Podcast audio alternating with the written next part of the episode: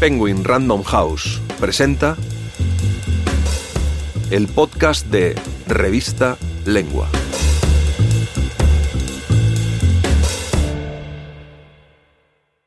Últimas tardes con Marsé, por Andreu Jauma, narrado por Antonio Martínez Asensio. En 1962, Juan Marsé recorrió Sevilla, Cádiz y Málaga, acompañado por su amigo Antonio Pérez y el fotógrafo Albert Ripoll Guspí. Su propósito, escribir una crónica con fotografías y fragmentos tomados de la prensa que mostrara cabalmente la realidad que el franquismo silenciaba.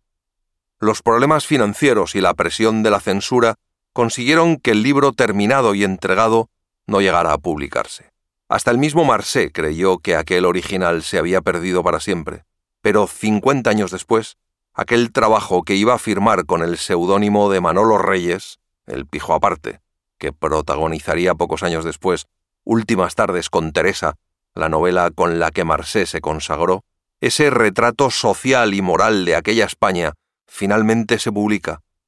Andreu Jauma, a cargo de la edición, cuenta cómo fue ese emotivo viaje al pasado con Marsé durante sus últimos meses de vida. Trabajando con él durante los últimos meses de su vida, cuando preparábamos la edición de Viaje al Sur, me di cuenta de hasta qué punto Juan Marsé no fue solo un gran escritor, sino también un novelista que hizo un bien incalculable a la literatura española. Hay escritores extraordinarios cuya aportación puede resultar a la postre estéril o incluso nociva, como fue el caso de Camilo José Cela, cuya obra, rotunda, compleja y ambiciosa, encontró un eco muy superficial que redundó en un empobrecimiento de su recepción. Cela, además, operaba con una serie de inercias muy propias de la literatura española, haciendo de la necesidad virtud y aprovechando muy bien tanto los privilegios como las carencias de nuestra tradición. El beneficio que ha causado la obra de Marsé no estriba tanto en las influencias que haya podido ejercer cuanto en la puesta al día de su representación narrativa y sobre todo en la generosidad de su imaginación. La novela ha tenido en España una evolución más bien traumática. Con el Quijote, como decía Montesinos, el género se nos escapó literalmente de las manos, y desde entonces todo han sido excepciones, intentos de restitución, experimentos, frustraciones, rarezas brillantísimas y cierto desencanto. Marsé consiguió escribir como si ese problema se hubiera solventado. La edición de Viaje al Sur, un texto que él había entregado en 1963 y que desde entonces se había dado por perdido, me permitió tomar conciencia de lo difíciles que habían sido sus inicios como escritor. En aquellas mañanas de febrero en que nos reuníamos en su casa de la calle Bailén, con el retrato al óleo de Jaime Gil de Viedma presidiendo su estudio, Juan estuvo evocando sus años de formación, cuando acababa de publicar su primera novela, Encerrados con un solo juguete en 1960, que había quedado finalista del Biblioteca Breve. A pesar del deterioro de su salud, Marsé conservaba una impresionante memoria y una gran lucidez gracias, de hecho, a un repentino recuerdo suyo, el extravagante título que José Martínez, el editor de Ruedo Ibérico para el que había escrito el reportaje, quiso en principio ponerle al libro, Andalucía Monamug. Pudimos encontrar el manuscrito definitivo de Viaje al Sur en los archivos del Instituto de Historia Social de Ámsterdam. El hallazgo estimuló en Juan el recuerdo de aquellos años en los que vivió un tiempo en París, merced a una beca que le consiguieron en Seix Barral, leyendo, viendo cine, relacionándose con el exilio, militando brevemente en el Partido Comunista y empezando a concebir lo que sería Últimas tardes con Teresa, de 1965.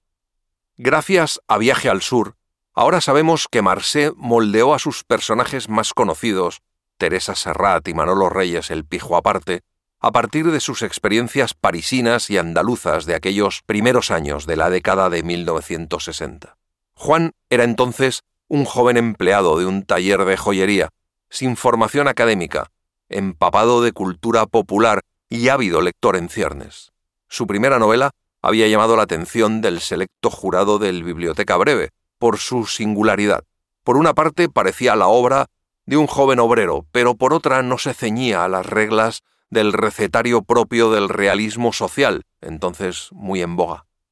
En una de aquellas mañanas de invierno, mientras se acercaba la pandemia, le pregunté a Juan si esa literatura comprometida, la de Alfonso Grosso y la de Antonio Ferres, por ejemplo, le había influido de algún modo, incluso a la hora de escribir Viaje al Sur, y me contestó que no. Sus influencias siempre habían sido bastante extemporáneas y muy poco programáticas. Desde el principio, Marcé tuvo una gran capacidad de observación y fabulación. Incluso a la hora de contar y repetir anécdotas, uno notaba cómo las iba puliendo y reescribiendo, hasta el punto de que una escena en la que no ocurría nada especial resultaba fascinante en su relato. Le recuerdo hace años, comentando una serie de momentos literarios y cinematográficos que, decía, le emocionaban sin saber por qué. Una era la primera aparición de John Wayne en la diligencia, volteando el rifle. Otra era una secuencia de Dickens, en la que alguien llevaba a un niño aupado que miraba hacia atrás comiendo algo, castañas creo que eran. Nunca he sido capaz de localizar esa escena, pero sospecho que su lectura no superaría el encanto que cobraba en boca de Juan. En esos momentos, algo que él mismo no controlaba se ponía en acción, la mirada se le perdía y los gestos, los detalles, las palabras y los silencios empezaban a trabajar, creando una atención que he visto concitar en muy pocos narradores orales. El innato talento de Juan para contar historias, estimulado luego por la temprana afición al cine, que fue como una ventana en el muro de cemento de la posguerra, y la costumbre de contar aventis con sus compañeros de juego, se encontró con la literatura como forma de expresión ideal, sin que hubiera surgido previamente de ella. Y gracias a esa distancia, que siempre mantuvo, su imaginación se apresuró a buscar para la novela modelos que le sirvieran para su propósito, como él mismo admitió detrás de Rojo y Negro de Stendhal. Lejos de todos modos de conformarse con una inocente recreación del ejemplo decimonónico, su instinto artístico, siempre muy superior a su capacidad crítica, le llevó a adentrarse en problemas literarios cada vez más complejos, como si, una vez ensayado su método de representación en últimas tardes, pudiera dedicarse a ser un escritor contemporáneo de sí mismo, que es siempre lo más difícil. Como demuestran las descripciones que hizo durante su viaje por Andalucía en 1962, Marcé fue desde muy temprano un testigo a la vez implacable y caritativo de toda la tipología humana. La crítica que hacía Henry James a Flaubert, según la cual todo el mundo no podía ser tan idiota como el francés pretendía en sus novelas, no podría aplicarse a Marcé, a pesar de que también sabía ser despiadado en sus retratos de políticos colegas y demás personajes públicos, como dejó claro en Señoras y Señores en 1988, un libro de una valentía insólita ya entonces e inaudita ahora en nuestro mundo correcto y domesticado, Juan tenía un interés en los demás que terminaba por redimir el fracaso secular en el que parecían habitar siempre todos sus personajes. Para escribir la introducción a Viaje al Sur, releí tantos años después varias de sus novelas. La admiración que había sentido cuando las descubrí en la adolescencia no solo no se resintió, sino que se redobló. La Barcelona de Marseille es una geografía literaria tan poderosa como cualquiera de los territorios cartografiados por los mejores, desde Follner a Onetti o Juan Benet. Su ciudad es un espacio completamente inventado en el que calles reales dan a plazas imposibles que luego desembocan en otras travesías que van en dirección contraria a la supuesta. Bastaría ese detalle para descartar de una vez la pobre etiqueta de realismo con la que se suele despachar su obra. Como buena parte de los grandes novelistas, Marcé edificó un espacio literario que le sirvió como escenario moral para dramatizar, en su caso, las miserias de la España de posguerra, desde las amarguras y las ilusiones de los vencidos hasta la connivencia de la burguesía catalana con el franquismo o el general desahucio político y existencial que supuso la dictadura. No es verdad que Marcé, como escritor, sea solo un gran contador de historias, el equívoco que le convirtió en el autor ideal de pésimas adaptaciones cinematográficas. Una novela como Si te dicen que caí de 1973, ejemplo cabal de lo que Adorno llamaba estilo tardío, que no tiene tanto que ver con la vejez del autor como con la libertad que el artista se concede cuando corta amarras con la sociedad a la que pertenece, bastaría para demostrar hasta qué punto Juan fue un escritor capaz de dinamitar su propio modelo decimonónico, experimentar formalmente y dar un vuelco a su manera de exponer una historia, superponiendo capas que van creando una sensación de sabotaje e imposibilidad comunicativa muy acorde con su estado de ánimo cuando se encerró a escribir, harto de la censura y de su país, pensando tan solo en los anónimos vecinos de un barrio pobre que ya no existe en Barcelona, en los furiosos muchachos de la posguerra que compartieron conmigo las calles leprosas y los juegos atroces, el miedo, el hambre y el frío.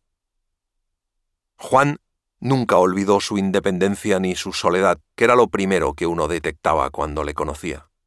En un mundo tan inflamado de vanidad como el literario, Marcé fue siempre severo, humilde y extraordinariamente exigente consigo mismo y con los demás. Comentándole mi impresión de la relectura de sus novelas, sobre todo de Últimas Tardes, Ronda del Guinardó de 1984, Un día volveré de 1982 y Rabos de lagartija de 2004, la obra que, de algún modo, cierra su ciclo narrativo, todavía con una ambición formal asombrosa. Me sorprendió notar que en el fondo él mismo no era consciente de su grandeza, la señal indeleble de los verdaderamente grandes. Para él siempre había algo que nadie más veía, y a lo que se dedicaba con rigor y sin concesiones. Verle corregir las galeradas de viaje al sur con tanto escrúpulo pocos meses antes de morir fue como ayudarle a unir el principio con el final, mientras en mi despedida despuntaba también un silencioso agradecimiento por el fértil espacio de libertad, complejidad, amparo y riesgo que nos ha legado. Si quieres leer este y otros artículos, entra en revistalengua.com.